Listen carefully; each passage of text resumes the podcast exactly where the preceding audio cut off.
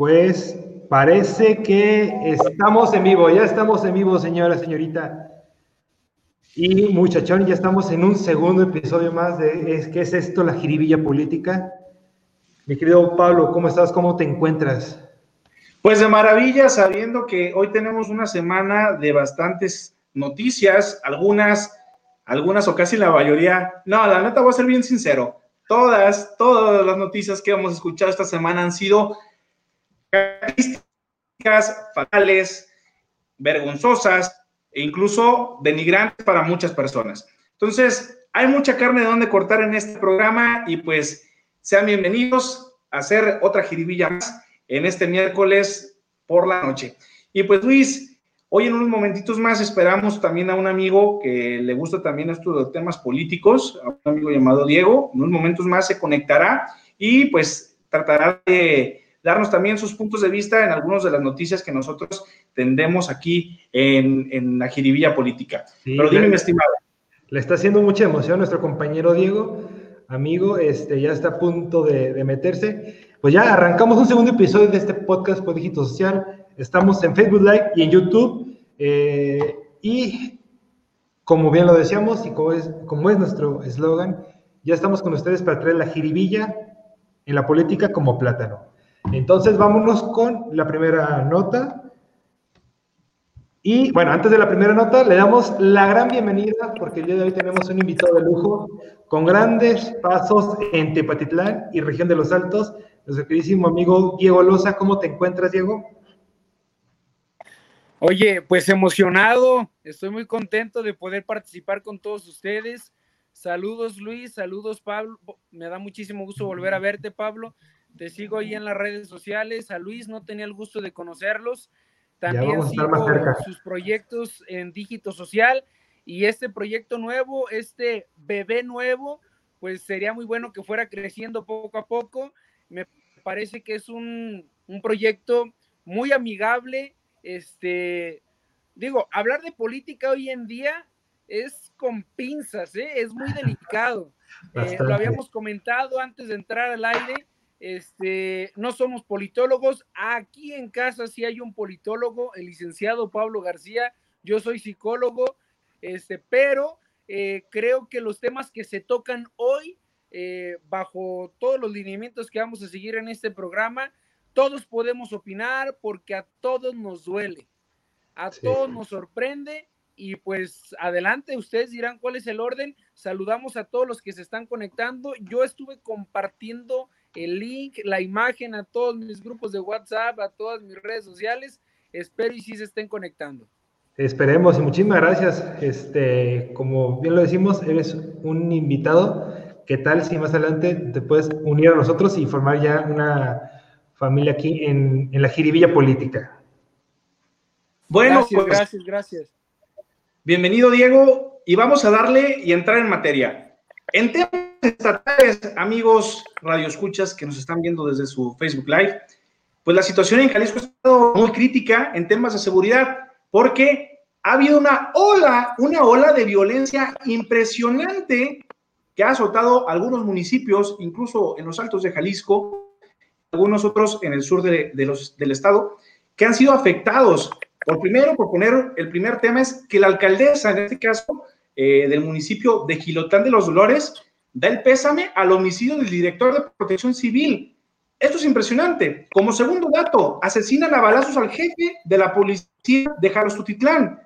Tercera noticia roja, encuentran en Colima cadáveres de siete policías del estado de Jalisco que estaban desaparecidos. Claro, no se corrobora todavía su identidad y pues todavía no sabe si pertenecen a los dos elementos que desaparecieron la semana pasada de la policía estatal. Y como último, localizan a un hombre muerto en Tlajomulco tras haberse visto desollado en una brecha del mismo municipio.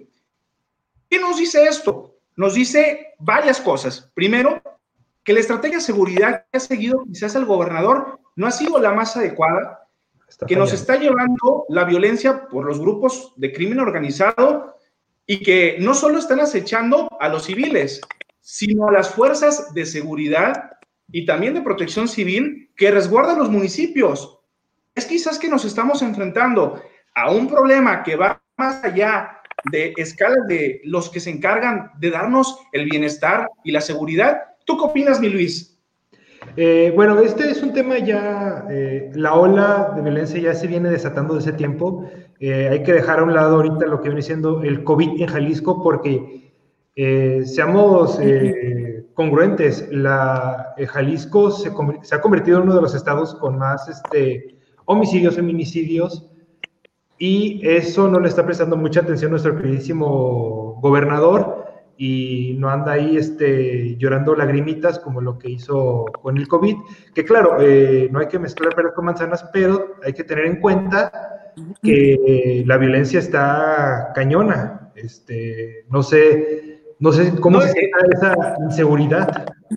Y, está el tema a, a tope. Por ejemplo, hace semanas, Andrés Manuel López Obrador manda, en este caso, una petición para sacar el ejército a las calles. Y también tengamos en cuenta que la Guardia Nacional fue diseñada exclusivamente para dar un respaldo a las policías municipales que están desahuciadas. Uno, por falta de quizás entrenamiento. Dos, por capacitación. Y tres, porque las mismas policías muchas veces están involucrados en temas de inseguridad. Pero Diego, Tú, no sé si gustas aportar algo en este análisis de la seguridad en el Estado. ¿Tú cómo ves las cosas?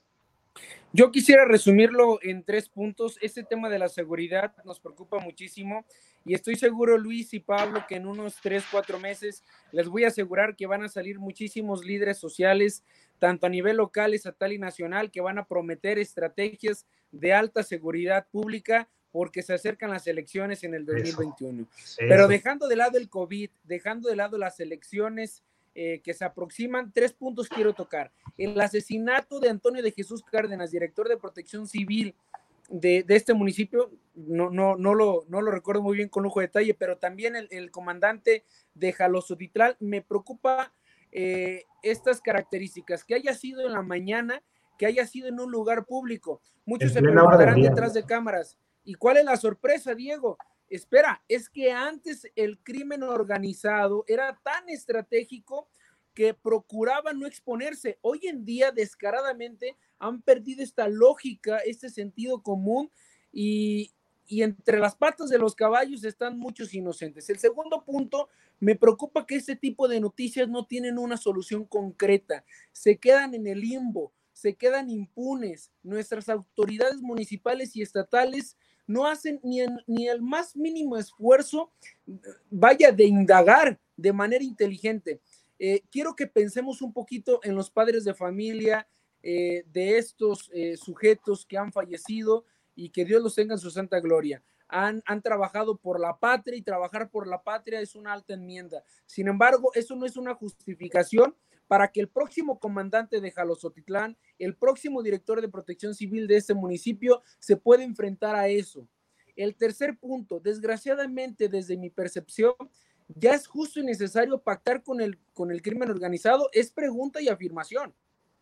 Ojo, ¿es necesario pactar con el, con el crimen organizado? Para mí, si me preguntan Diego Loza, no, no es justo y necesario. Sin embargo, no encuentro otra alternativa para eh, tener nuestra seguridad pública. Eh, digo, poder salir a la calle, a cualquier tienda, este, con plena libertad. Esto sí es preocupante. Lo resumo en esos tres puntos. Sí, y pues aparte también podemos checar incluso que muchas estrategias que se han tomado en países alternos, como por ejemplo Colombia, donde han salido temas de control de grupos de células del narcotráfico han salido ahora sí a tratar de sacar el ejército a las calles. Pero ojo, la estrategia de sacar el ejército a las calles, que es una estrategia que Andrés Manuel socorre también como anteriores administraciones, no ha dado la solución. Tenemos los casos, por ejemplo, de Calderón, una persecución y una carnicería impresionante.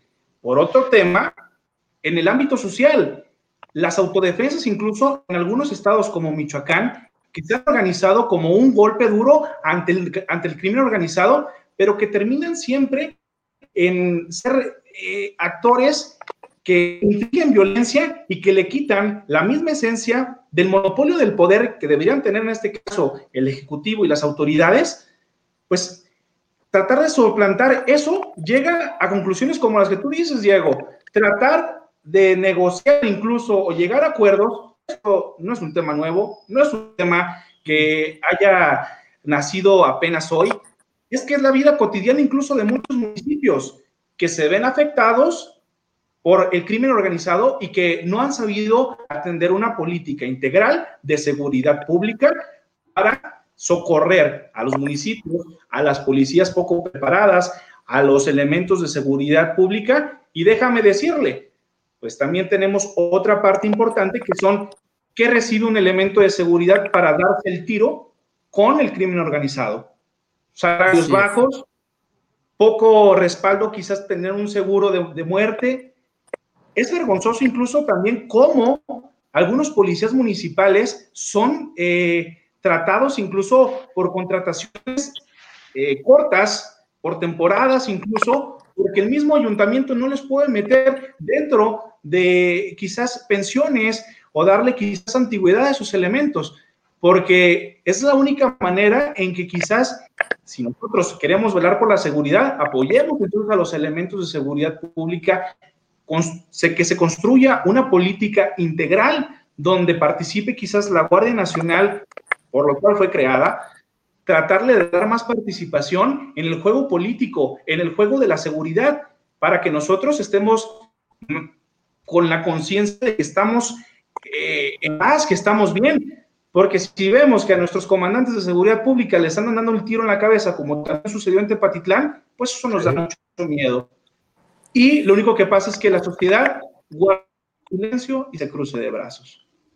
Sí. No, y déjame decirte, Pablo y Luis, que cuando toma protesta ante la sesión de Cabildo que lo hace la presidenta municipal o el presidente municipal al nuevo comandante, eh, tú analizas el semblante, bueno, yo lo digo desde la perspectiva psicológica, no dice sí protesto con mucha seguridad, con mucha emoción, con mucha alegría, orgasmeado de la felicidad, porque, ay, sí, voy a servir a mi patria siendo director de seguridad pública. No, no, está con miedo. Con miedo. Con miedo. ¿Por qué? Porque aunque existan eh, comandantes muy rígidos, con una, eh, vaya, una preparación física, emocional, eh, de todas maneras, no creas, o sea, es un sueldo que les ofrecen eh, muy precario y que pocos le entran, pocos le entran. Y déjate de lo, de lo precario, este, muchas veces tratan de, siendo un, buen policía o un buen, o como un ejemplo, como un buen temple, este, temen si tienen familias, porque ya ni siquiera va contra la persona, vaya contra terceros, contra la familia, contra la esposa, los hijos, este, etcétera, etcétera. Y eso es triste, es triste que esos tipos de situaciones estén pasando y también es triste que los ciudadanos lo vean como una nota más. Ya llegamos a ese punto en que dicen... Un, de normalizar. Oh, ya está normalizando, un muerto más, ah, 15 más, ah, mira, es el, el, comandante, eh, a ver quién es el siguiente que se echa, no sé. No, o sea, hay que quitarnos e-, esa nube que tenemos y decir, esto está mal, esto se tiene que tratar con pincitas y hablar de, de buena manera y decir, oye, hay que poner un, alto y empezar a exigir, esto es lo que se tiene que exigir a nuestros gobernantes. Nuestra seguridad, la seguridad de todos ellos y la seguridad de un Estado y de un país donde podemos estar este, libres y en una sociedad eh, amena. Así es, Luis. Y le seguimos dando brecha al tema de seguridad y no terminamos, pero para darle más agilidad al programa el día de hoy, pues también tenemos otros temas. Dinos, Luis, ¿qué está pasando? ¿La activación económica está funcionando o no? Date. Dentro de, de, lo estatal, pues ya la activación económica en Jalisco que nos dijo Alfaro que siempre sí, pero no. O sea, 15 días más, pero que solamente los que tengan insignia van a abrir y los que no, pues no van a abrir. Y si se, y si se les sorprende que están abriendo, clausurar. Hay una faramaya que se está este, haciendo muy grande. Y aparte también dijo Alfaro que pues ya no podemos estar con la economía parada, no puede estar esto en stop, tenemos que ir saliendo. Y gradualmente, pero todo lo hemos visto, eh, los casos han ido en aumento de COVID también, este, no, no nos hemos ayudado los unos a los otros, y pues bueno, entonces solamente los que van a, tener la insignia van a abrir y los que no, pues no. pero pues, yo no sé, mi queridísimo Diego, ¿cómo ves déjame Decirte, déjame decirte que el, o sea, está diciendo Alfaro el día de hoy que el día de ayer, día 2 del mes de junio, fue el día con más infectados, con 322 infectados, con 16 muertos, y aparte de eso, el, a inicios de este mes, el primero del mes de junio, el 30, perdón, eh, consulta Alfaro con la mesa de salud de la Universidad de Guadalajara y el rector Villanueva dice, pues sí, es que tenemos se dispara la tasa, se está incrementando porque todos salimos el 10 de mayo eh, a festejar a nuestras mamás en el puente pasado y bueno, hoy están dando resultados y que están afectando directamente a los comerciantes. Y claro, la respuesta, la lógica de, Alfaro es, pues vamos a darle 15 días más de juego a la reactivación de la fase cero, porque recordemos que había dicho que iba a iniciar en el mes de junio la reactivación la fase 1 y pues desgraciadamente no. Diego, tú que eres comerciante, ¿cómo ves la situación? Ay, ay, ay, es que hay tantas cosas que contar, Luis y Pablo.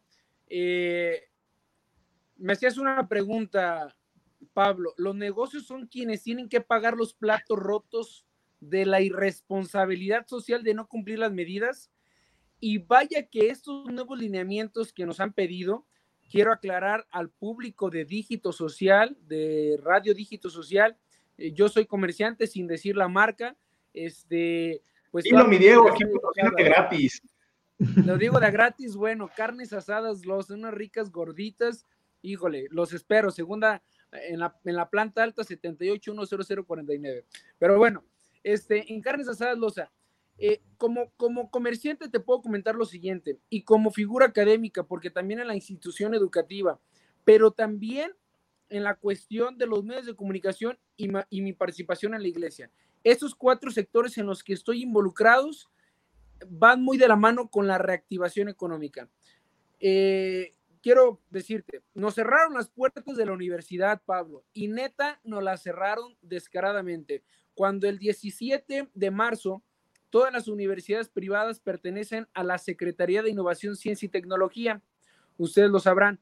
Nos llegó un comunicado, ¿saben qué? Cierren por cinco días y después el gobernador Enrique Alfaro dice, no, ni madres, o sea, no son cinco días, nos vemos hasta el 20 de abril. Imagínate el impacto que, que tuvimos con los maestros que no tenían conocimiento o no contaban con los recursos tecnológicos para impartir sus clases virtuales o mucho más aquellos alumnos que no contaban con internet o con una computadora para poder realizar sus clases. En, eso en cuanto a las universidades.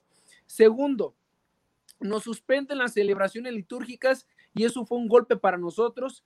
Y tú dirías, ¿y eso qué tiene que ver con la reactivación económica y el comercio? Pues déjame decirte que tiene que ver mucho. Por lo menos cuando hay esta conexión, cuando hay misas, cuando hay celebraciones, hay una aglomeración interesante en la plaza y ustedes lo han visto. Y eso genera que fluya la economía. Cuarto, en los medios de comunicación, para nosotros fue una oportunidad de crecimiento porque tuvimos que utilizar las redes sociales como el único medio gratuito para darnos a conocer. Te lo comparto ahora como comerciante. Nos cierran el mercado cinco días sin un una notificación oficial. Nosotros muy obedientes dijimos, es verdad, no manches, el coronavirus estaba en China ya llegó a Tepa. Hay que obedecer por nuestra salud. Pero bueno, regresamos al mercado con los lineamientos y solamente nos daban las indicaciones de servicio a domicilio. Benditos a Dios que nos hemos dado a conocer en nuestro negocio y nos funcionó pero me atrevo a decirles públicamente que el 70% de las ganancias se bajaron. No hicimos recorte personal, pero como miembro del grupo restaurantero me di a la tarea de visitar bastantes comercios y la gran sorpresa que me di fue que muchos sí tuvieron que cerrar. De plano ni las moscas se les paraban. Es obvio. A ver, con esto no quiero expresar que no creo en el COVID-19, ¿eh? O sea, quiero aclarar algo. Con esto no quiero expresar un acto de rebeldía, de andar por las calles en la misma normalidad, pero con los mismos lineamientos que nos piden, cubrebocas, uso de gel antibacterial, etcétera. En lo que sí no estoy de acuerdo, Luis y Pablo, y quiero ser muy reiterativo, es que se frene la economía. Compañeros, existen muchas incongruencias. Yo fui uno de los impulsores de la, de la manifestación afuera de la presidencia. Y lo voy a decir, yo fui uno de los que estuve organizando junto con varios locatarios y nos plantamos afuera con Nena de Anda. Tres horas estuvimos afuera de la presidencia para que nuestro, representara nuestro representante saliera, nos callara y nos dijera, no hay respuesta. Entonces todos gritamos que salga nena, que salga nena a dar la, a dar la cara. Estaría de más comentar esa nota cuando sale y dice, pues yo no estoy tan preocupada como ustedes, pero eso es harina de otro costal. ¿Cuál fue el sentido de la manifestación? Un sentido de justicia social. ¿Cómo es que un centro comercial sí está abierto y un comercio local no?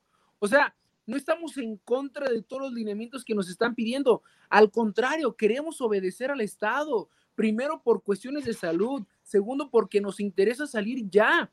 Vaya, era 18 de, de marzo, 20 de, de abril, primero de mayo, 17 de mayo, primero de junio, 15 de junio. Ahora eh, el secretario de Educación y de Salud nos están alertando que posiblemente, y eso es lo que me, me, enoja, y me dijeron que tenía libertad de decir cualquier palabra, pero eso es lo que me encabrona. Por eso la desobediencia de muchos gobernadores, como nuestro gobernador y el de Quintana Roo, Yucatán y Chiapas y Baja California y Nuevo León, se están manifestando en contra del presidente porque no hay una congruencia. Cierro con esto. Tenemos que aprender a convivir con el virus. No tenemos que frenar la economía y esta reactivación económica va a consistir, y, mi voz no es palabra de Dios ni de profeta, pero a ver, ¿hay una fecha de caducidad para que se termine el coronavirus? Yo digo que... Pues, pues no hay fecha, hasta que no exista una vacuna como tal que pueda permitir eh, el freno, en este caso, de la expansión de la misma pandemia. Así es, así es. Y, hablando, de, y hablando por ejemplo, de, la incongruencia que tú dices, en una anécdota personal, yo vivo aquí en Guadalajara, para quien no lo sepa, y transito mucho por zona, eh, por Casa Jalisco, zona porque me queda de camino a mi trabajo, y también a quien me topé, a Hugo Luna. Él actualmente es el secretario de gabinete de Enrique Alfaro, y adivinen, me lo topé sin pocas, sin sana distancia, chingándose unos taquitos de vapor ahí entre López Mateos y Eulogio Parra. ¿Qué habla de esto? Habla de una total eh, farsa, incluso hipocresía de parte de las autoridades en no tomar ellos mismos las medidas y exigir a otras personas, a los mismos comerciantes, de que si las cumplan, que gasten en un termómetro, que gasten en mascarillas o clínicas, que gasten en el tapetito, en, el cloro para desinfectar sus áreas. Todo esto son gastos innecesarios. Y aparte, una burocracia que déjenme decirles, no se ha liberado todavía el 100% de los comerciantes que se están dando de altas en esta fase cero. Apenas tenemos el 30% de las que se han dado de altas. Es un chiste entonces, dar otros 15 días más. Pues sí, la verdad es que sí. Y es que, Pero dime, es que no, le pidas peras al olmo. Nuestro mayor representante no usa cubrebocas, no usa sana distancia y ya anda haciendo giras por medio, medio México. Entonces, si la cabeza de ahí no parte y dice, yo sí voy a respetar los lineamientos, desde ahí ya, mira, todo se muere, todo está perdido, nadie hace caso, cada quien toma sus cifras, cada quien hace sus datos. Eh, yo digo que salgo, yo digo que no salgo, yo digo que medio salgo, entonces si no se ponen de acuerdo todos, si no este, nos unimos todos, porque esto que, porque si es una incongruencia eh, los datos que nos dan, es una incongruencia eh, que ciertos establecimientos abran y que ciertos no, los que me benefician, venga, se puede, y los que no me dan nada, pues no, entonces, en ese sentido, eh, sí está mal. Y, sí, y, quiero agregar aquí la pregunta que nos hizo Pablo, eh, la desobediencia civil de los comerciantes es legítima? Es una pregunta muy interesante. A ver, quiero partir de esta, de esta frase. ¿eh? Eh, todos queremos guardarnos y que no pase nada, pero muchos vivimos al día. O sea, yo un tiempo me quedé en casa y neta viví un estrés interesante. Y claro, me quedaría en casa, pero ¿quién me paga? ¿Quién me da un sueldo? ¿Dónde está el apoyo? ¿Me explico? Yo tengo que ir a buscar qué comer Y, lo digo en nombre de todos los vendedores ambulantes, de las zapaterías, de, hasta de los colegios. O sea, es impresionante porque vivimos al día. Mala administración, sí, no somos Carlos Slim ni Carlos Salinas de Gortari ni nada de eso, pero lo expreso en carne propia. Tuve la oportunidad de, visitar otro negocio que sí logró cumplir eh, todos estos requisitos para darle el incentivo y aparte le dieron un crédito de 25 mil pesos. Y entonces el señor me presumía, Diego, es que tú publicaste un video que el departamento de dirección de, dirección eh, eh, de dirección promoción económica del ayuntamiento está otorgando algunos créditos de 5 mil a 25 mil pesos. Yo me quedé o sea, sorprendido y me comuniqué con Óscar Aceves, y Ramón Muñoz de Loza, que si nos está escuchando no me importa, pero era un protocolo muy burocrático que la verdad el que vendía tunas, el que vendía uvas afuera del mercado decía, no, ni madres, o sea, mejor vendo de manera clandestina. Y aquí es el siguiente punto que quiero tocar. No nos hagamos tontos. Todos los negocios, no, no, perdón, no quiero generalizar, estoy cometiendo un, grave error. La mayoría de los negocios están trabajando de manera clandestina. Si el gobierno no te deja trabajar, no nos hagamos tontos, están trabajando de manera clandestina. Entonces, ah, yo quiero finalizar esta aportación para pasar a la siguiente noticia, que todas son importantes. Si obedecemos al gobierno, pero ellos no actúan con un proyecto estable, es un caos. Pero si no obedecemos al gobierno y existe un buen plan, también es un caos. Ahora, ¿qué pasaría si obedecemos al gobierno, porque hay un proyecto estable, entonces todo actuaría muy bien. Pero ¿qué crees? Ni Estados Unidos, ni Italia, ni España ha resurgido como una varita mágica. Yo la verdad les confieso que el domingo de resurrección en Semana Santa, les juro, les juro, se los comparto desde mi punto de vista. Yo dije, Dios, ayúdanos, o sea, ¿qué mensaje nos estás mandando? Porque ya, ya te pasaste de rosca. O sea, ¿qué quieres que aprendamos? Ya fue mucho, o sea, el Estado no puede aguantar más. El, otro día Jorge Eduardo González Arana, que por cierto hoy lo vi a nuestro diputado, Jorge Eduardo González Arana, comentaba que, que fue uno de los que aprobó el endeudamiento aquí en el estado de Jalisco y vaya sorpresa, este endeudamiento lo vamos a pagar dentro de 15 años. Entonces, ¿qué estamos buscando? ¿Endeudarnos o mejor que fluya la economía?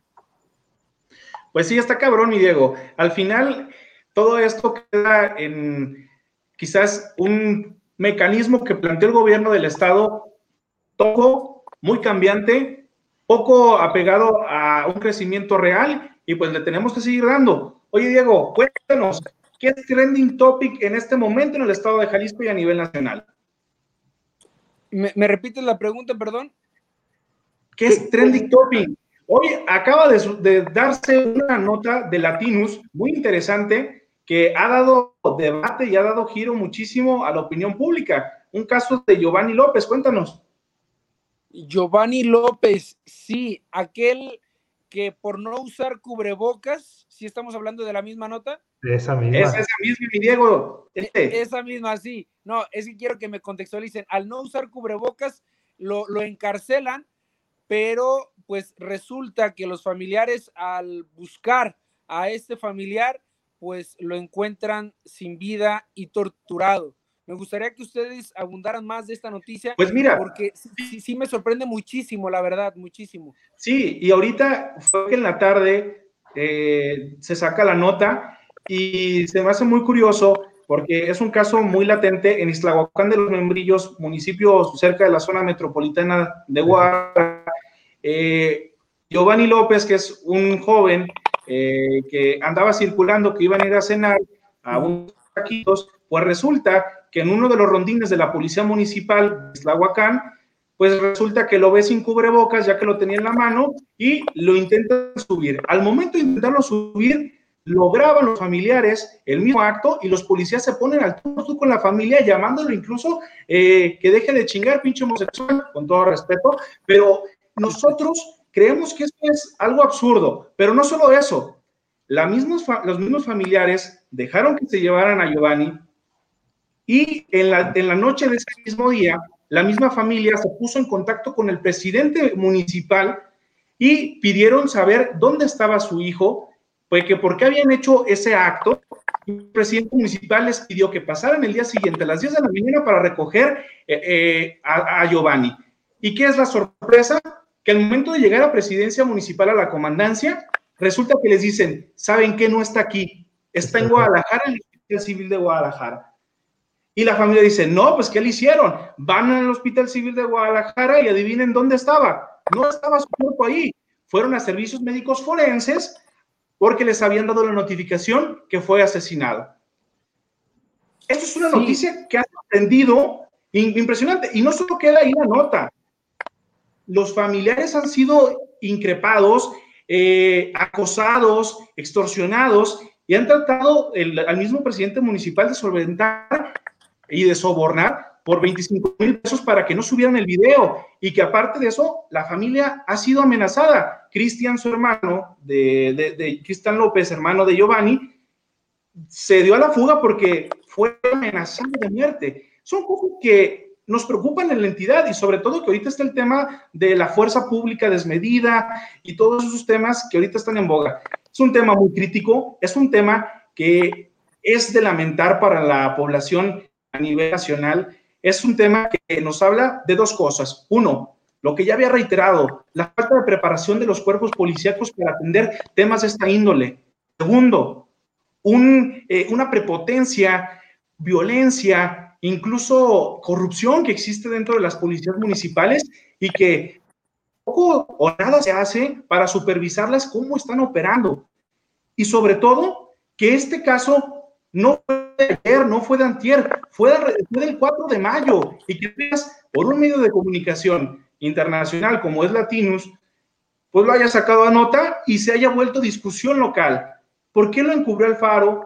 ¿Por qué lo quisieron encubrir? Esto habla simplemente de una mentada de madre a la gente que nos estamos cuidando, que usamos cubrebocas, o si no lo usas, pues te tienes el riesgo incluso de que te desaparezcan la pudredumbre que existe dentro de los cuerpos policíacos a nivel nacional es impresionante. Entonces, yo abro debate. Eh, ¿Qué opinas tú, Luis? ¿Qué opinas, Diego, a respecto de esta situación que es lamentable, muy lamentable? Mira, yo no le voy tanto al uso de cubrebocas. Yo aquí voy a, a dos puntos. Corrupción, que sabemos que no es la primera vez que sucede y más, y más en, en ciertas poblaciones escasas es algo muy recurrente y ya lo comentaba Pablo, la falta de preparación, que eso sí es muy preocupante en los cuerpos policíacos, porque esos, si, imagínense, si sucede este, en grandes estados o en grandes naciones, como, en grandes municipios, mi estimado. Y también, sí, y, y, y está sucediendo en municipios, entonces nos estamos dando cuenta que nos hace falta llegar a un punto de educación hacia los policías, pero también en, educación hacia nosotros. Sí, yo, yo quiero agregar dos puntos para pasar a la siguiente nota. Primero, a mí me sorprende este acto de impunidad de la, del alcalde porque ignora los detalles de muerte. O sea, los ignora, se hace como, se lava las manos, ah, es que no sabía, a ver, discúlpame. Y tampoco he visto a Enrique Alfaro pronunciarse como nuestra autoridad estatal. Ese es el primer. Sí, no ha hecho una declaración. No ha hecho una declaración. Y el segundo, benditas redes sociales. El hermano, de hecho estoy aquí abriendo la nota y me está, me da como unas 15 opciones más para abrir el video. Por no usar cubrebocas, policía detiene a joven. Mínimo, bueno, aquí lo detiene. Desgraciadamente regresa sin vida, pero aquí en Tepatitlán no nos vayamos tan lejos. No sé cómo, cómo estés viviendo ya esa situación en Guadalajara. Aquí llegaron a quitar este, tu tarjeta de circulación, te iban a llevar a la cárcel y demás, eh, y, que es válido porque en un sistema de condicionamiento nos, nos educan, pero a este grado me parece, o sea, gravísimo, la verdad, gravísimo.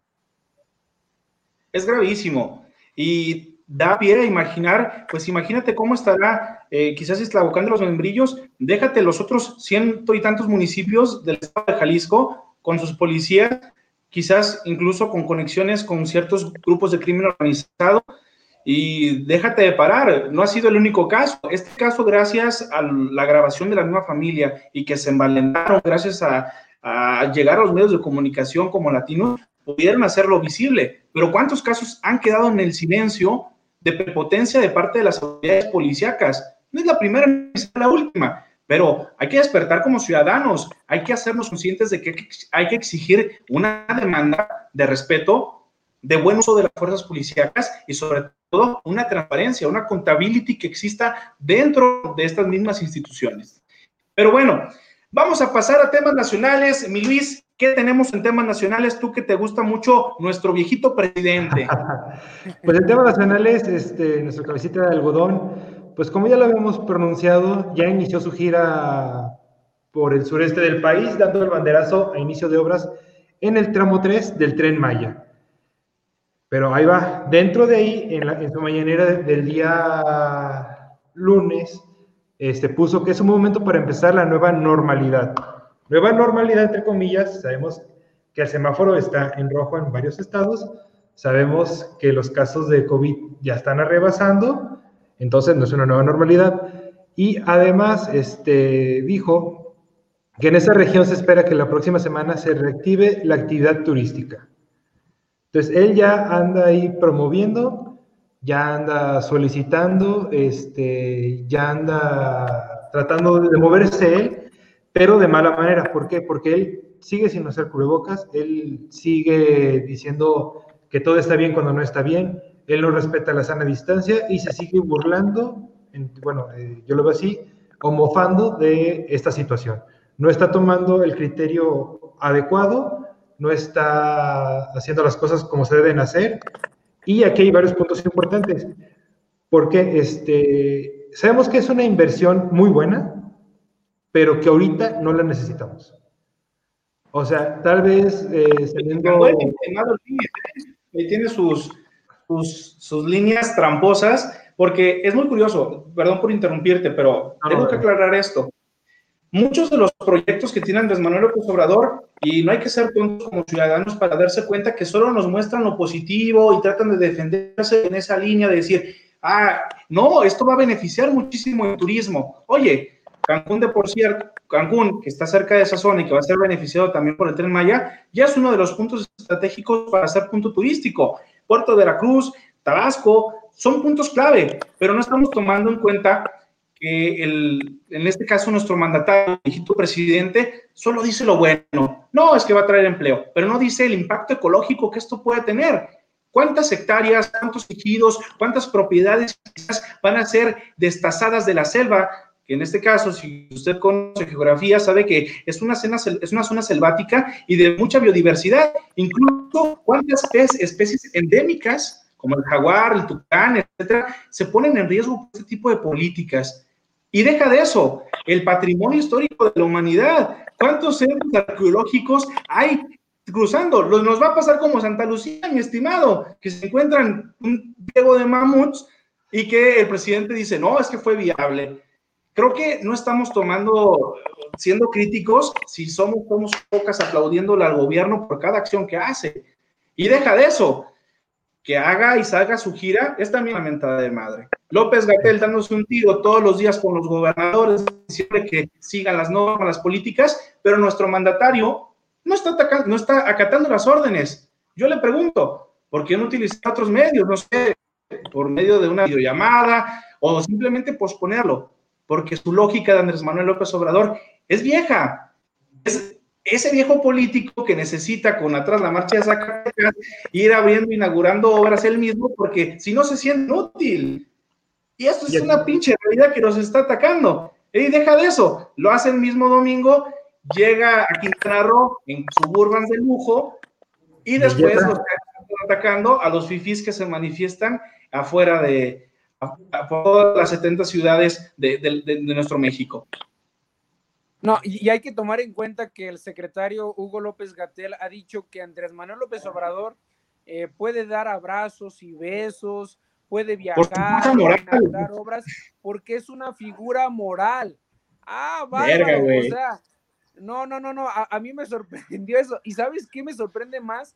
Que en las conferencias matutinas eh, Andrés Manuel López Obrador voltea a ver fijamente a Hugo López Gatel y dice, pues sí, ¿no? O sea, como la carabina de Ambrosio. Pero bueno, eh, eh, la verdad es nuestro, nuestro presidente a nivel internacional es el bufón, es el bufón, la verdad. Disculpe, existe. Pero cabecita de algodón ya de tener más de 50% de votantes, este, ya nos dimos cuenta ante estas manifestaciones que no lo queremos. Pero bueno, eh, quiero comentar algo.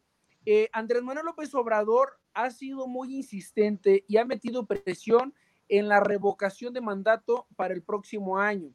¿Eso qué quiere decir, compañeros Luis y Pablo?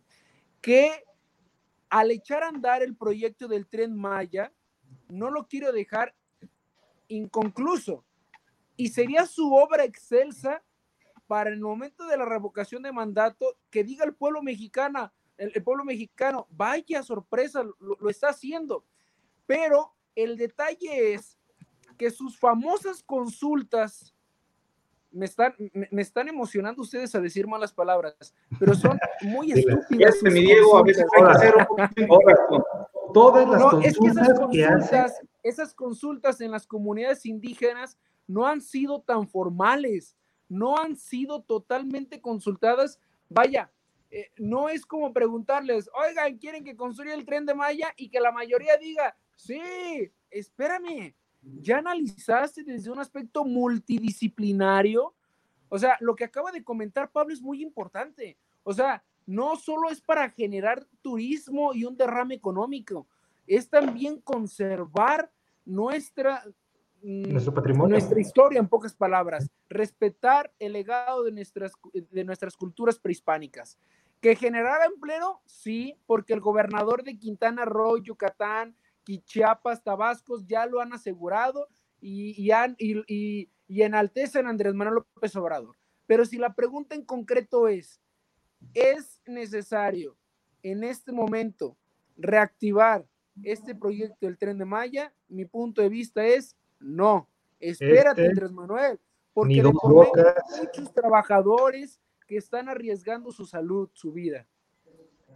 Y sí, y nos damos cuenta que, que pasan los meses, pasa el año de su sexenio y no se renueva. Sigue siendo muy antiguo, sigue siendo el mismo de siempre. Imagínense, yo creo que le hubiera dado un punto a favor en tanta faramaya que hace, si es, si el banderazo, permitamos todo, que el banderazo lo hubiera dado vía, como lo estamos haciendo nosotros, eh, vía Zoom, vía cualquier plataforma digital, creo que eso lo hubiera sumado más a ir a hacer este, la gira. Ir a exponerse él y exponer a los demás y volver a lo mismo, caer en un ridículo internacional. Sí, ya lo es, es un ridículo internacional. Pero vamos a otros temas la Comisión Nacional de Gobernadores y Secretaría de Gobernación, por fin, por fin ya se dieron, se pusieron de acuerdo para encabezar en este caso, ya mecanizar bien el semáforo epidemiológico. ¿Por qué esto? Porque muchos gobernadores se quejaron de que Hugo López Gatel les hizo llegar el paquete de los mapas y resulta que todo México está en rojo. Ah, Menos Zacatecas. Menos Zacatecas que está en naranjita, o sea que está muy alto. Pero, o sea, los gobernadores empezaron a quejar, incluso Enrique Alfaro lanzó un video burlándose y pidiendo que reflexionaran esto y por fin se pusieron de acuerdo. Resulta que el mecanismo es el siguiente, los días martes se van a poner de acuerdo, va, a mandar gobernación, semáforo epidemiológico a los estados, los estados con información que ellos tienen, la van a revisar y el mismo jueves se va a publicar. Lo que nos da, lo que nos da a entender, uno, que el mismo eh, Secretaría de Gobernación está haciendo un papel desastroso porque los estados apenas, fíjense, apenas después de meses se están dando la tarea de haber una coordinación con los gobiernos a nivel federal, de simplemente dar otros datos, empezar a bloquear con eh, este tema Hugo López Gatel, y que los gobernadores estén sacando la casta con sus con sus propios mecanismos, con sus propias formas de hacer las cosas y sin un respaldo de la federación. Esto es lamentable. Qué bueno que están poniendo de acuerdo. Es una buen avance para la unidad que tanto busca Andrés Manuel, pero pues qué lamentable que haya sido apenas hasta ahora. Y tenemos en cuenta... No, no, adelante, adelante Luis. Ah, no, el señor me a decir que tenemos en cuenta que ya se había sacado el semáforo y el semáforo pintaba, cuando lo sacaron, más verde, un poquito amarillito y dos, tres con rojo. Ahora resulta que ya, como lo explicabas, este, eh, querido amigo Diego, la incongruencia. Ya nos van, nos van a decir que vamos a salir y vámonos con el semáforo en rojo total, así. Pusieron a un niño de kinder a llenar el mapa, a colorear el mapa de México todo en rojo. O sea, son cosas que... Y no les explicaron ni cómo hacer, ni cuál fue el mecanismo, ni fue la, quizás la ecuación para llegar a, esa conclusión. Sí, yo, yo nomás quiero cerrar en, en, esta nota que el argumento de los mandatarios, de los gobernadores, es que las disposiciones de la Secretaría de Salud para reanudar las actividades en el país no corresponden a la realidad de cada estado quiero que se acuerden a, aquel famoso video que grabó en Facebook, muy casero, el gobernador de Baja California, cuando en la mañana el secretario Hugo López Gatel publica ciertas cifras, no recuerdo la cantidad, y dos horas después dice el gobernador, espérame, aguántame. O sea, yo tengo otros datos, como diría Andrés Manuel. Desde ahí está, está este teléfono descompuesto. Y es lógico entender, bueno, a nivel estatal, es lógico entender el coraje, el encabronamiento de Enrique Alfaro, que diga, oye, espérame, no nos estamos poniendo de acuerdo. O sea, no me estás ni mandando medicamento, ni mandando pruebas, ni mandando apoyo. Es de admirar el trabajo. Hay que aplaudirle algo al gobernador, no tanta crítica. Es de aplaudirle al gobernador que se ha unido con la iglesia, con los empresarios, con las universidades privadas y públicas para que esta reactivación económica ayude a las familias más necesitadas. Y eso es padrísimo. Este programa de Jalisco sin hambre, que lo está coordinando Guillermo Velasco y Horacio Fernández, este, me parece extraordinario. ¿Por qué? Porque Enrique Alfaro ya se dio cuenta, o sea, ya torció la mano Enrique Alfaro. O sea, ya dijo, ay, güey, no lo hago solo. y ese, ay, güey, no lo hago solo, tuvo que tocar puertas de empresarios, tuvo que tocar puertas de la iglesia, de universidades, y eso es de aplaudirle. Eso sí le aplaude Enrique Alfaro. Sí, las acciones que ha tomado a nivel local Alfaro le han salido en la medida bien. Ahora, nos hemos de cuestionar nada más que dentro de la tragedia y del caos también tiene que haber orden y transparencia. Con este recurso que ya se había mencionado de 6.200 mil millones de pesos, es bastante recurso y que la transparencia que deben manejar. Incluso antes de haber pedido el recurso, ¿cuánto dinero quizás se truqueó? Por eso había sido muy cuestionado Alfaro por la misma cuestión de las supuestas pruebas rápidas que había comprado, los supuestos proveedores fantasmas y toda esta lógica que quizás no nos cuadra en este momento. Así es, nuestro compañero Luis ahorita regresa, me parece que fue a a traer más información fresca. Fue al baño, fue al baño, no se crean. No, vamos a seguir. Y mi estimado Diego, hay una situación de hartazgo social muy cañona en México con Andrés Manuel López Obrador. Y te platico, grupos Santiago salieron el fin de semana a manifestarse en contra de Andrés Manuel López Obrador con este eh, organización o bueno, colectivo, como lo podemos denominar, Frena, que es encabezado por uno de los empresarios, Pedro Luis Martín Vingas, quien por cierto, al declararse dirigente de este movimiento, eh, la misma mesa directiva del Grupo Soriana, que pertenecía a esa misma mesa directiva, lo destituyen, pero el impacto que generó esto en la discusión de redes sociales fue impresionante. El haberse manifestado en más de 70 ciudades, alrededor de 30 estados que fueron donde estuvieron presentes estas manifestaciones, donde grupos empresariales y de la sociedad civil dijeron, oye, AMLO, la neta le estás cagando y te queremos fuera.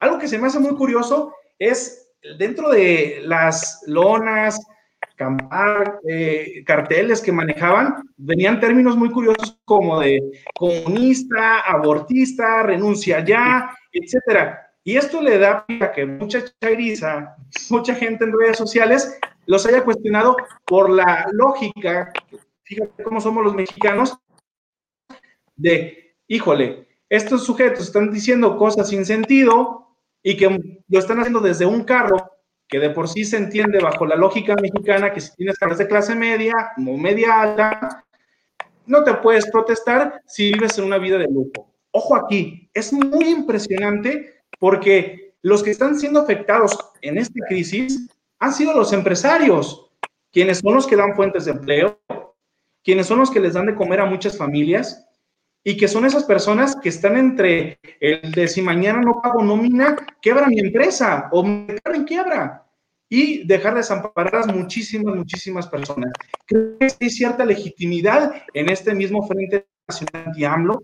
Creo que la burla que manejaron muchos en redes sociales al respecto de que es una marcha FIFI, que es una eh, ¿cómo le podríamos decir? Una burla, porque incluso hubo una antiprotesta, se podría decir así, de un hombre en Ciudad de México que iba en el microbús, en un camión urbano, saliendo de la ventanilla del microbús diciendo, los obreros movemos a México, pinche ridículos. Oye, cabrón, están haciendo lo que muchos no han decidido hacer, de salir a las calles, que incluso a ti, obrero, que también saliste tú eh, por día cotidiano, que también te puede afectar. También tú perteneces, si eres contratado quizás por una gran empresa, para que construyas, estés en una oficina, hagas tal o cual eh, para poderte ganar tu sueldo. Creo que se me hace muy buena esta iniciativa. Ya empieza a haber una oposición un poquito más organizada, porque no se estaba viendo, y eso ayuda muchísimo a que se desarrolle eh, con mayor impacto y mayor fuerza este frente. Yo quisiera expresar lo siguiente, es una nota muy interesante esta manifestación, de verdad que me sorprendió que en más de 70 ciudades se hayan organizado y no eran 10 coches ni 100, eran miles de coches de muy buena calidad como tú lo has expresado, Pablo.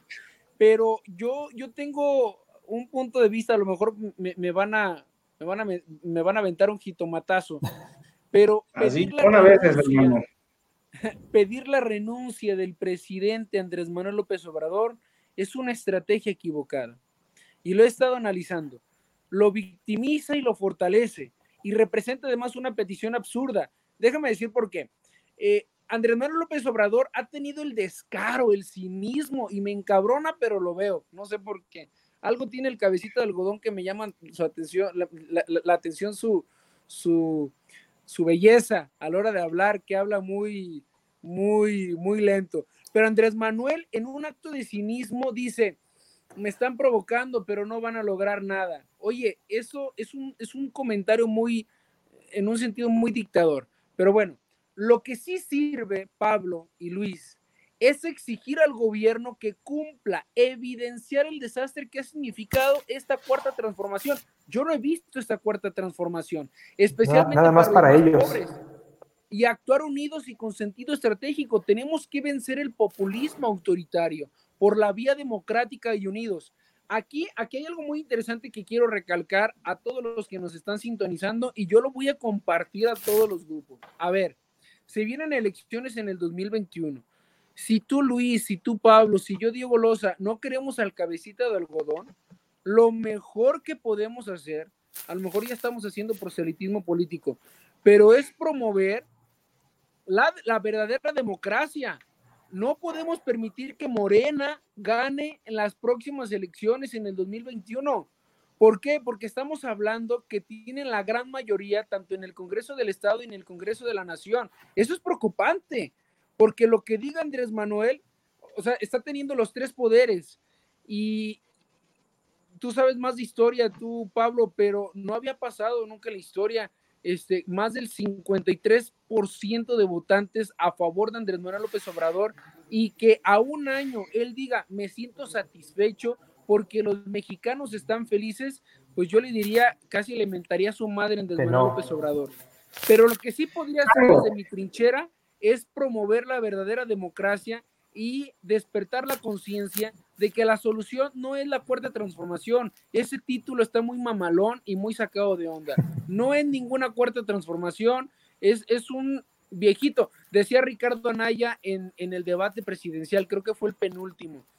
A ver, no estamos en contra de que estés viejo, Andrés Manuel. Estamos en contra de que tus ideas sean viejas. Hermano, y al final eh, la aprobación de Andrés Manuel ha bajado. Por ejemplo, con el grupo Mitowski saca realmente de forma diaria en Grupo Reforma eh, la estadística de cómo van. Y efectivamente, Andrés Manuel ahorita está en sus puntos más bajos. Digo, no son malos, tiene un 48% de aprobación, a veces 48.7, 48 cerrados, pero son tiempos malos para Andrés Manuel López Obrador. Y concuerdo contigo totalmente. Pedir la destitución de Andrés Manuel López Obrador no es la solución. Creo que lo más idóneo es nosotros que tenemos la oportunidad en 2021 de salir a votar, destruyamos su gobierno unificado y en el Congreso y en este caso podamos nosotros poner a diputados de oposición. Ahí está el PAN, ahí está Movimiento Ciudadano, el PRD que figura y dos o tres partidos medio enclenques, pero que puede ayudar muchísimo a descomponerle un poquito la visión autoritaria y de, pues si tengo mayoría en el Congreso puedo hacer lo que sea. Entonces, esa visión es correcta, Diego, concuerdo contigo y comulgo con esa idea.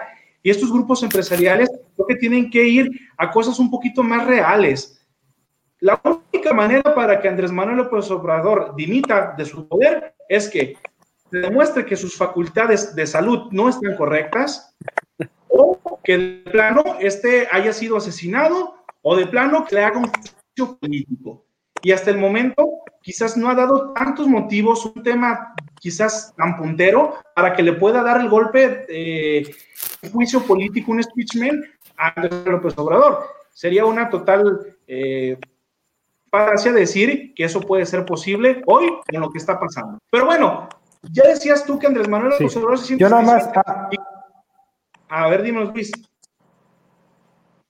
No, yo nada más, este, para hablar un poquito del tema, eh, como lo comentaba a, este, Diego, eh, él, bueno, él creó o fue de los este, fundadores de las este, tales marchas, meetings, este, afuera del Palacio, en, la Avenida del Ángel de la Independencia.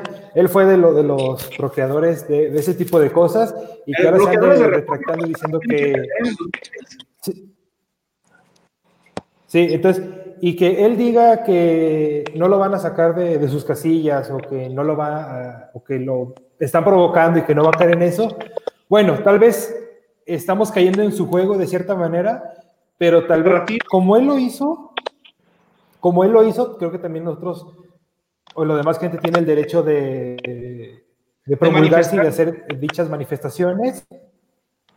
Y el otro punto este, que también comentaban, mientras no tomen el INE, mientras Lorenzo Córdoba siga estando firme eh, y no quiera manipularse de cierta manera, creo que vamos a, este, a poder eh, sacar de la bancada a, Morena y ya van cayendo poco a poquito, porque si no supieron, está Lili Telles, eh, que era que está en el partido de Morena, pues se acaba de integrar a Partido de Acción Nacional. Entonces, hasta ellos mismos que están dentro, dentro del, del cuadro de Morena ya se van saliendo y diciendo, esta no es la forma, esto no es como me lo habían eh, propuesto, y ya me voy moviendo a, diferentes este, partidos. Bueno, el caso de Lili Telles es un caso, yo diría que no es excepción y no la regla, porque Lili Tellas, pues de sí se le puso tú por tú con temas pro vida. Y pues de plano, la chairiza de Morena y muchos de Morena pidieron su destitución. La lógica era irse o al PRI o al PAN. Y creo que el PAN la cogió muy bien con este eh, Cortés. ha hecho una, una buena labor. Pero sí, efectivamente, cumple año y medio el, gobierno de Andrés Manuel López Obrador y dice sentirse satisfecho. ¿Qué podemos decir? Pues, pues, pues nomás él. Exacto pues nomás estar satisfecho en su México imaginario y bonito y que todo está en bienestar y que todo va de maravilla, pero los datos dicen otras cosas. Tenemos una tasa, o sea, déjenme les digo los datos, una tasa de asesinatos tan solo en 2019 de 127 millones de habitantes que, perdón, no, discúlpenme, de 127, de 127 millones de habitantes que hay en México, adivinen cuántos asesinatos se, se, dieron en 2019. 35.589 víctimas. Es un y nos gravísimo para Nieto. Sí, ni con Peña Nieto se daban estas cifras. Y no solo está afectando, como él dice, a los que están en el crimen organizado, también a gente en la política. Otro ejemplo se dio a conocer que se, encuentra, que se encontró el cuerpo de la diputada local de Morena, de Colima, Francis Anel, eh, bueno, en una fosa común. Y Andrés Manuel López Obrador da su sentido pésame. No, Andrés Manuel, así no son las cosas. Las cosas son de tomar el tema por los cuernos. No quiero decir que todo está bien y que está haciendo que todo va de viento en popa. También tasa de desempleo. No es que haya sido el COVID, mi estimado. Por ejemplo, eh, Banjico ya, viene, ya venía anunciando un rezago económico cabronchísimo. Y hace poquito, hace unos días, hace un análisis de que desde el día 13 del mes de marzo hasta el 30 de abril se han perdido 750 millones de empleo. Aquí en Jalisco tan solo tenemos a 140 mil empleos perdidos. Son datos, datos muy dimensionales y muy cañones de digerir, porque no estamos hablando de cientos de personas, son miles. A mí lo preocupante es que un día yo iba caminando y en el Parque del Beso en Electra, en Vancomer, en, otros lugares, había una fila impresionante de jóvenes de preparatoria hacia arriba. Y, y, yo me preguntaba, porque hasta estaban mis sobrinos y mis primos, ¿qué fregados estás haciendo ahí? Y me mostraron su tarjeta. Diego, ¿a poco no sabías que nos están depositando más de 3 mil pesos mensuales? Ah, ¿y eso por qué? Ah, pues es que bueno, el programa, el famoso Nini, que si no estudias ni trabajas, pero para los que sí estudian, bueno, total, ¿a qué voy? Para, para no irme tan, tan profundo y tan filosófico en ese sentido. Esos son votos seguros para Andrés Manuel López Obrador y estamos cayendo en una política paternalista donde les estamos dando el pescado, pero no les estamos enseñando cómo pescar. Así que si Andrés Manuel López Obrador cree con mucha firmeza que se siente satisfecho porque él ve feliz a la gente, por Dios santo. O sea, visitar comunidades indígenas y que le besen la mano y reunirse que le con componga canciones y hacer fiesta con el hijo del Chapo Guzmán y eso significa que está satisfecho, para mí eso no, no significa nada. O sea, no sé, yo pienso que sí está mal tú, Pablo, sí está mal de sus facultades mentales. Sí, está cañón. Y esos programas como el de darle dinero a, las, a los niños, le está dando en la madre al sistema, al sistema financiero del mismo de, la federación. ¿A qué me refiero? Por ejemplo, hace ratito el Sol de México publica eh, un artículo diciendo adiós a la reserva. Y es que, por ejemplo, la reserva, en México era de 300 mil millones de pesos y ahorita adivina cuánto hay, 30 mil millones. O sea, estamos hablando de un 100% menos de lo que teníamos para casos de peligro, desastres, etcétera. Y claro, se siguen reduciendo instituciones, por ejemplo, las instituciones de cine, que gracias a Guillermo del Toro y algunos otros, eh, A, Acuarón y a ellos, salieron a la voz, pero hay otros actores que de plano son cínicos, como el actor Damián Alcázar, que siempre se ha promulgado Morena, decirle a Andrés Manuel en un video, yo te amo, te estimo y lo estás haciendo súper chingón, así como los hombres. Carajo, estás viendo los datos y no ves que se está cayendo el piso a pedazos. Pero en fin, son temas que a mí me calientan porque dice Andrés Manuel Calcal, pues todo esto de la economía, pues es una economía moral, ¿verdad? Sí, como, como, como en su video, ¿no? Íbamos también, pero nos cayó esto del coronavirus. No, no, bien. y, Luis, y todavía dice, esto del COVID-19 es la oportunidad perfecta para la cuarta transformación. No, métete eso allá por donde te quepa, Andrés Manuel. Es más, yo, todavía, yo, todavía, siento que su gabinete, o sea, ya ni siquiera lo sigue. Yo siento que ya hasta desconfían. Él es él y su mundo. O sea, él nada más ya no, no, ya perdió, como dices, toda facultad mental, ya no sabe ni en qué año estamos, ni en qué siglo, ni qué está pasando, ni qué va a pasar, porque todavía dice con firmeza, sí vamos a, perder empleos. Pues sí, pero pues, ¿qué vas a hacer para sacarnos de esto? Si estamos... Su, eh, su política del apoyo al empresariado ha sido nula y los empresarios por eso me, me, dio gusto ver ya movimientos como los de Frena, donde salen a las calles a protestar, porque si de plano están abandonando a la, a la base de, de generadora de empleos, pues simplemente empleos temporales como esto del tren Maya. Pero en fin, muchachos, vamos a datos más internacionales. Ya para han sido, han sido de mucho debate y de mucha polémica. Cuéntanos, Luis, ¿qué ha pasado en Estados Unidos? No, pues que no sé por dónde empezar. Sí, porque, bueno, vayamos a poner un poquito en contexto a la gente. Eh, no supieron del caso de George, eh, George Floyd, se me fue su apellido. George Floyd, este, un afrodescendiente que, bueno, por la brutalidad policíaca eh, de, Manhattan, eh, terminó quitándole la vida. Y yo siento que esto fue una de las cosas que derramó el vaso hacia las comunidades este, afroamericanas, afrodescendientes, porque, como bien lo decían en, este Diego, las benditas redes sociales hace que tomemos más conciencia. Bueno, no, no, no, no hace que tomemos conciencia, hace que las cosas se vean claras y como son. Ya no es este, una nota de hace una semana, ya no es un video de hace un mes o hace un año, eso fue el mismo día o, unos dos o, dos o tres días eh, antes, pero ya se está tomando en cuenta eso. Entonces las redes sociales nos están ayudando más y eso ha provocado un revuelo y un sinfín de manifestaciones en Estados Unidos, en donde ya Trump, este, por eso una imagen, que se escondió en su búnker, Casa Blanca apagó las luces, manifestaciones por doquier, eh, Trump ya está llamando a, a la Guardia Nacional a, pues ya como atacar de cierta manera. Y al ejército también. Y al ejército también, en donde eh, todo puede caer en un, en un, este, en un golpe de Estado, de cierta manera. Pues mira, golpe de Estado yo no lo veo así. Trump, por ejemplo, ha tomado una postura autodenominándose que ha hecho más que Lincoln, que todo este sonsonete.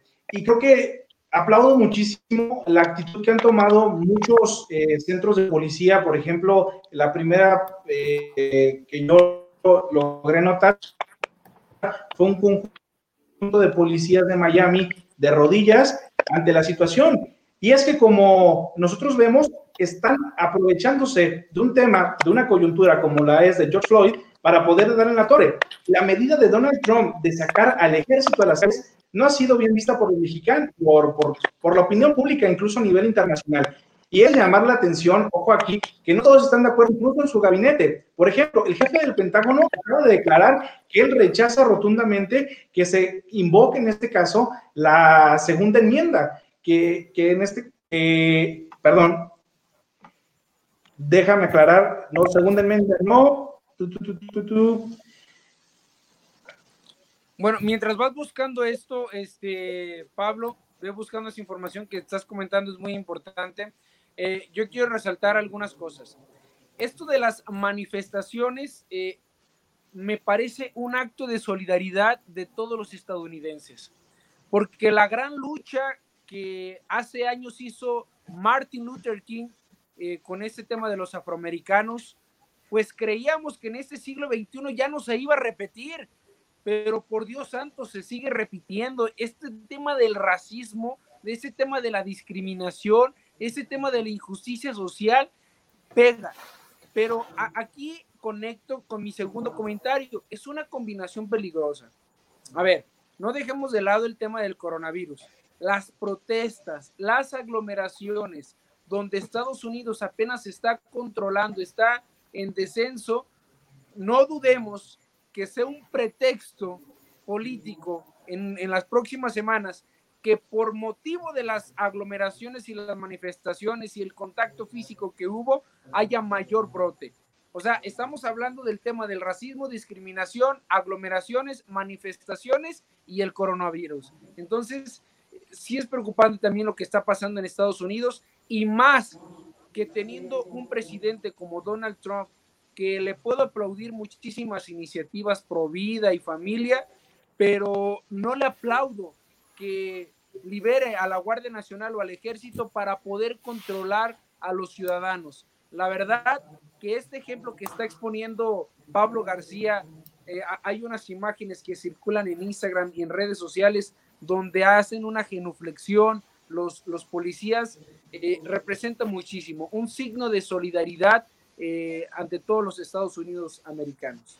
Sí, y claro, la ley ya se está, tuvo un problema aquí en mi computadora, discúlpenme, se me fue aquí todo este rollo, pero exactamente, Donald Trump queriendo invocar la ley de insurrección, que se han tomado dos o tres cartas en el asunto, esta ley de Thomas Jefferson en 1870, 1807, perdón, que no ha sido bien vista, ni mucho menos, pero ojo, a nivel mundial, el día de anoche se puso un trend topping muy interesante en Twitter donde decían, América está contigo, Trump.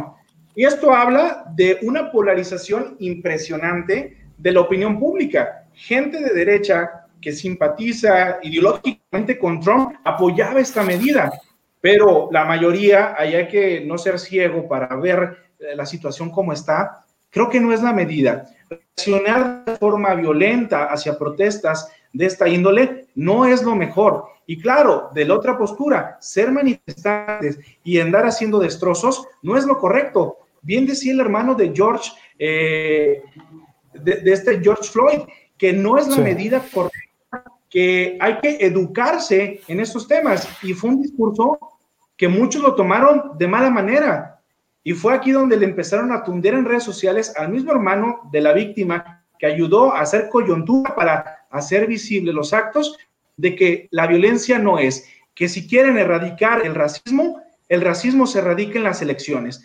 Y es ahí donde se debe ver visible toda esta dinámica eh, de conflicto social que está viviendo Estados Unidos. La medida, como decías, Diego, no se gestiona con más violencia, que se gestiona con solidaridad, se gestiona con apatía, se gestiona visibilizándola. Y yo sí repudio en su totalidad las supuestas son formas de violencia que han hecho muchos grupos, sobre todo a víctimas, niños, señoras de la tercera edad, comerciantes que han perdido su negocio por estas manifestaciones y que en alguna medida ha provocado que los mismos comerciantes con rifle en mano se pongan al tú por tú con estos manifestantes. Creo que la descomposición que está viviendo ahorita Estados Unidos eh, es algo que ya tenía mucho rato que no se veía, pero que sí da tema y da pie a pensar muchas cosas. Sobre todo, el caso de George Floyd da pie a una desestabilización y sobre todo porque Estados Unidos en este momento está viviendo las, en este caso las primarias, que es el proceso electoral para Estados Unidos, y que la intención es golpetear a Donald Trump hasta por los dientes. Pero ojo, es muy interesante cómo han reaccionado los mismos americanos, que muchos americanos les gusta el orden, les gusta esta lógica que tiene discursiva de decir una cosa y hacer otra, pero vaya, habría que reflexionar qué elementos están haciendo para que Estados Unidos en este momento esté yéndose por los suelos. Y claro, la discursiva incluso que tiene Trump de salirse incluso de la OMS, de poder eh, ahora sí poner orden en las calles, les de mucho agrado a muchas personas, pero a mí en lo personal creo que no es la mejor manera que ha tomado Donald Trump. La mejor manera sería solidaridad. Y bueno. y, más que nada, para mí siento que, para mí, Trump no me simpatiza no, no te preocupes, Diego, ya estás aquí. Una, este, Trump no me simpatiza y para mí fue un retroceso eh, en la cuestión de los afrodescendientes, ya que Barack Obama venía haciendo un trabajo muy bueno en ese sentido y todo lo que cierto, gestionó eh, desde que entró Trump, pues mira. En la misma lógica que todos piensan eso, ¿no? Que porque tenían un presidente afroamericano, incluso tú puedes consultar ahorita un video que subió RT en español un medio de comunicación de los que yo lo personal consulto con válida frecuencia, evidenciando esta lógica de que ni con Barack Obama se velaba con precisión a los afroamericanos. tener un presidente afroamericano no hacía que tuviera eh, menos índices de discriminación. Y es que el problema ha existido, eso no lo negamos, la discriminación, cómo reaccionan los policías con el pretexto de que sí, sí, sí, los afroamericanos son quienes incurren en delitos, en violencia, en pandillas. Pero, ¿qué tal los latinos? Que igual en cierta medida en ciertos estados tienen un poquito más de presencia. También existe un racismo para ellos. Creo que es un tema que muy, mucho está por verse, que ha dado muchas opiniones encontradas, sobre todo las más frecuentes son de, de algunos grupos que apoyan incluso fotos de gente en las protestas haciendo saludos de Hitler, creo va. El espíritu debe ir un poquito más a la reflexión, al de tomar cartas en el asunto y hacer, y hacer visible estos actos, pero no de la manera violenta hacerlos visibles con otros mecanismos. Pues veamos el claro más ejemplo histórico, el de Martin Luther King, logrando hacer de un movimiento pacífico algo extraordinario que logró cambiar el rumbo incluso de la comunidad afroamericana. Sí, bueno, en ese sentido tienes mucha razón. Pues yo, para cerrar esa noticia, perdón, me desconecté, bendito internet, les digo, este, pues bueno, yo pienso que tenemos una, una gran tarea, ¿no? Este, si ahorita el único medio gratuito que tenemos, que son las redes sociales, es crear conciencia, como lo dijo nuestro compañero Luis. Todos estamos indignados por lo que sucedió. Yo la verdad, de principio desconocía la noticia eh, y cuando vi el video de cómo lo estaba pues con la rodilla presionando aquí el cuello y que él mismo expresaba, déjame respirar, ayúdame, déjame respirar. O sea, qué falta de humanidad y, más aún eh, ese odio eh, entre los colores. Vaya, tenemos la misma dignidad humana y debemos de respetarnos, hombres, mujeres, o sea, blancos, negros. Entonces, aquí la reflexión nos queda que quien no conoce su historia está condenado a repetirla. Ya había sucedido antes y eran luchas y guerras tremendas. Hoy han sido manifestaciones pacíficas. Lo que me asusta, y lo vuelvo a repetir, es que ya el presidente Donald Trump está dando la indicación de que salga el ejército a las calles. ¿Qué otras noticias tenemos, Pablo y Luis? Ya para cerrar este programa, pues ahí los, los hackers de Anonymous, pues salieron a la luz en esta semana con algunas declaraciones muy polémicas.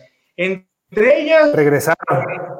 Regresando al tema, por ejemplo, de Trump, le sacan los trapitos de que tiene nexus con Epstein, que era una red de trata de mujeres, también amenazan a los policías de Minneapolis exponiendo sus correos electrónicos y algunos delitos más cometidos, que Lady Dino fue asesinada, que Malcolm Jackson fue asesinado por eh, que, fue que fue asesinado porque sabía de algunas redes de, de y bueno, son temas que también a nosotros nos sacan de hate. Ay, también que el Vaticano, que le hackearon para evidenciar eh, algunos documentos donde se exponen ciertos eh, secretos que tiene el Vaticano, que Justin Bieber.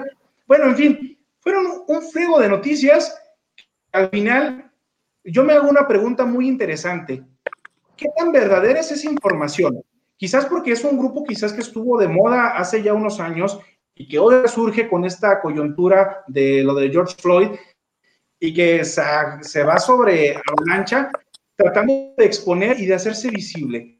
¿A quién beneficia estas declaraciones? ¿Por qué lo hacen? Eh, ¿qué, tan, ¿Qué tan nosotros somos conscientes de saber eh, diferenciar entre lo que es tendencia a lo que es verdad? Y sobre todo, saber eh, no dejarnos llevar por estos grupos, que en realidad se llama ciberterrorismo. Lo único que hacen es violentar la vida de muchas personas, poder eh, extraer información de esas para poder hacerlas visibles. Ya algunos otros eh, personajes, por ejemplo, con lo del Vaticano, salieron a decir que incluso el Papa Francisco ya ha trabajado en temas que simplemente ya los había publicado tratando de desmentir los datos anónimos. Y varios datos más, incluso también sacando fotos de Donald Trump con una supuesta niña que es Ivanka, su hija, y, y, el discurso que manejaban muchísimo era de que es que es un pedófilo, vean cómo tiene esa niña y le, cómo le está besando. Oye, el amor a su hija no es delito, campeón. No estés levantando falsos por simplemente generar rating. Entonces, creo que esta lógica de Anónimos que trae de nuevo a flote temas muy controversiales que son de moda, no sé si lo hace con una intención de ayudar a la desestabilización, a, a atacar más a Donald Trump, a buscar eh, implantar el nuevo orden mundial? La verdad es que no sé, no sé qué imaginar, muchachos. Pues dentro de tu pregunta yo también me, me, pondría, ¿qué tanto puede ser una cortina de humo? ¿Qué tal si, si son verídicos todos estos datos? ¿Y qué tal si hay, no, no, no es un hackeo? Bueno, porque ya en la imaginación, no es un hackeo y, y ciertas organizaciones se unen y dicen, oye, si es tiempo vamos a sacar este tema porque, digo, lo del coronavirus ya se nos salió de control, entonces hay que hay que meterle ahí la comba a otras cosas para irle bajando los, los decibeles al, coronavirus, este, meterle algo más, pero que, no sé, a la semana, dos semanas, ya se te olvide todo, todo lo que sacó este Anonymous. Puede ser también. Yo... Sí, hay muchas posibilidades.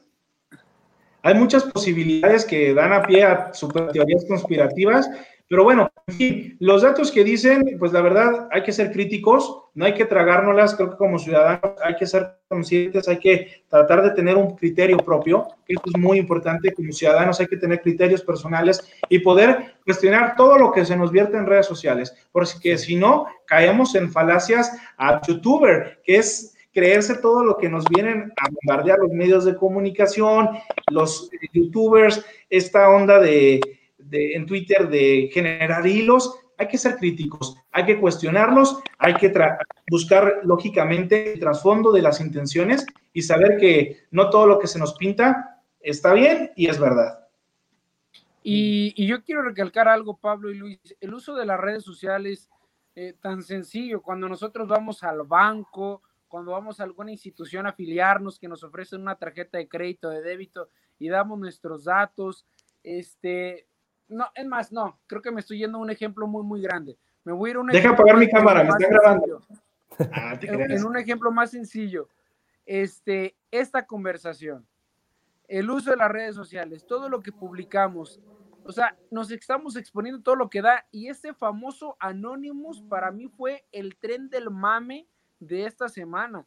Fue un tren del mame donde si tú veías videos con este tipo de la máscara que se parece a Scream, o sea, nos recordaba aquella frase de, que por cierto está en el libro de las 48 leyes del poder de Robert Greene, que quien tiene información tiene el poder. Y este ciberterrorismo que ha comentado Pablo García es de suma importancia.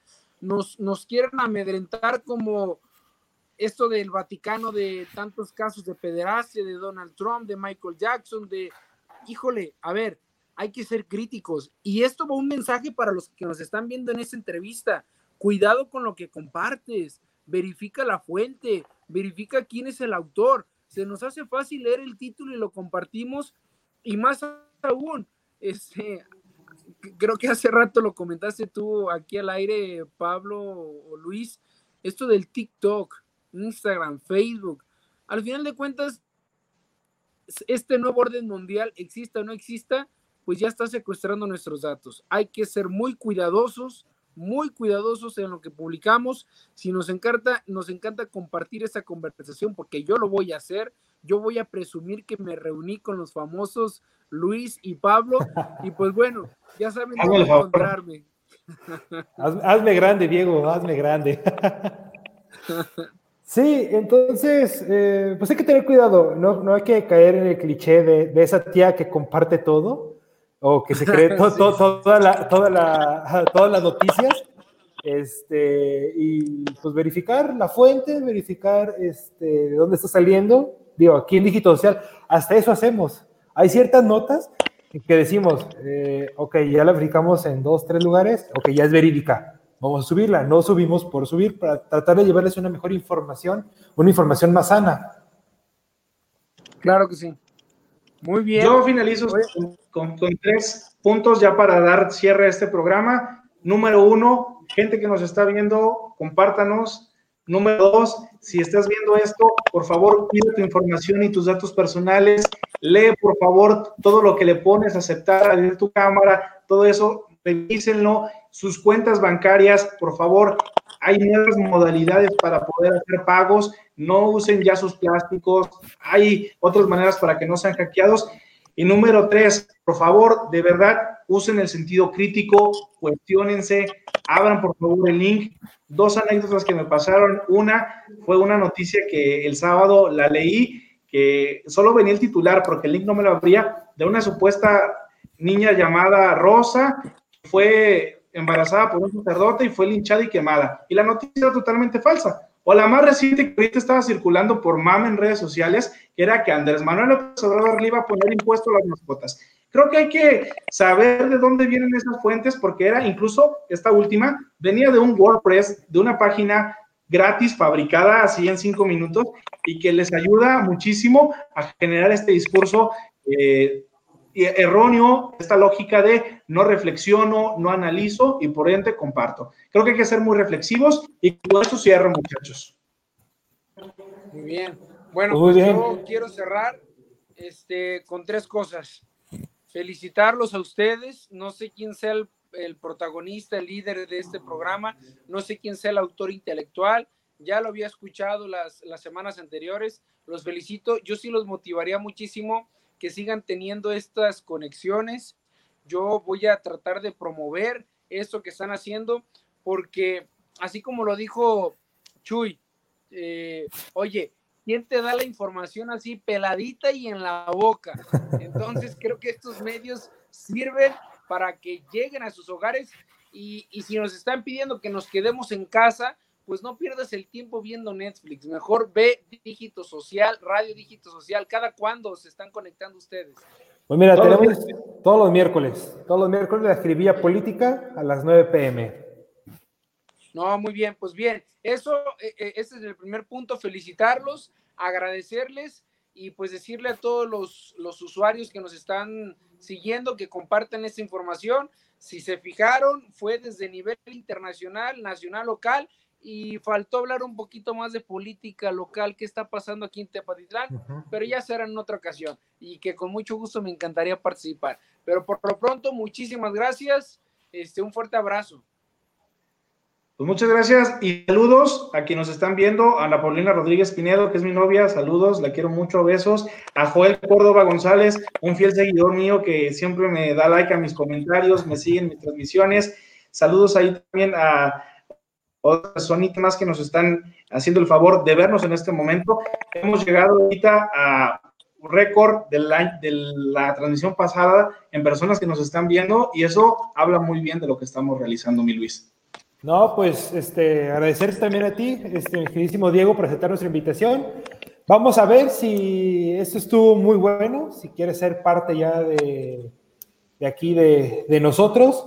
Este, agradecer otra vez, mira, todo lo intelectual, aquí mi estimadísimo Pablo, él, él es el que yo le dije, mira, aquí te va.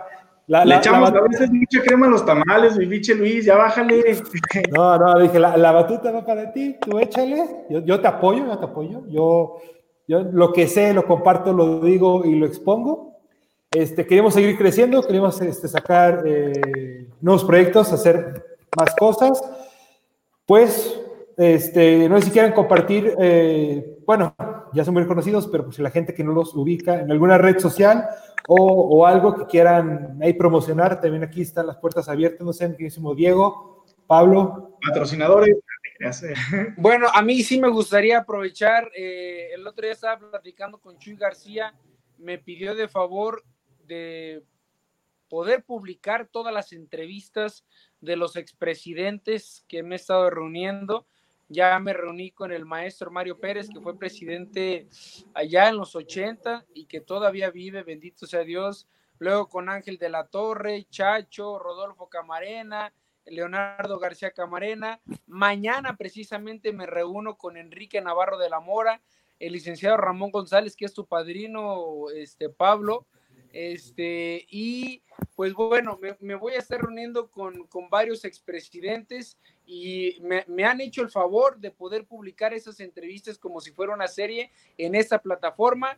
Hasta ahorita solamente la, la he publicado en mi fanpage, Diego Loza, así textualmente, Diego Loza, pero estaría muy padre que llegara a más, a más personas. Son entrevistas que quiero aclarar algo, no son en un sentido de grilla, no, porque mira, si fuera muy grillero yo, a lo mejor sí la gente me ubica que, puedo ser muy grillero.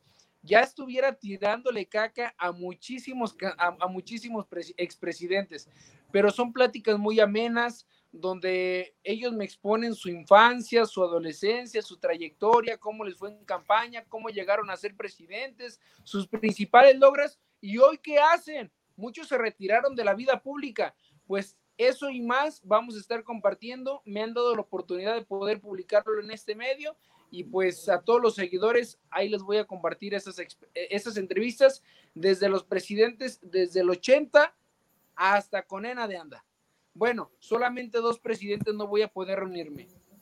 Con Cecilia González en paz descanse y con Raúl Alcalá, que también en paz descanse. Pero voy a buscar a Miguel Franco Barba, que ya tengo la ubicación, está en San Ignacio. Aquel presidente que le preguntó Basilio Gutiérrez, oye, ¿usted qué opina de la economía? Y él dice, hombre, pues un día dicen que estamos aquí, que el dólar subió y que somos ricos, pues, pues ¿quién se comió el dinero? ¿Dónde está?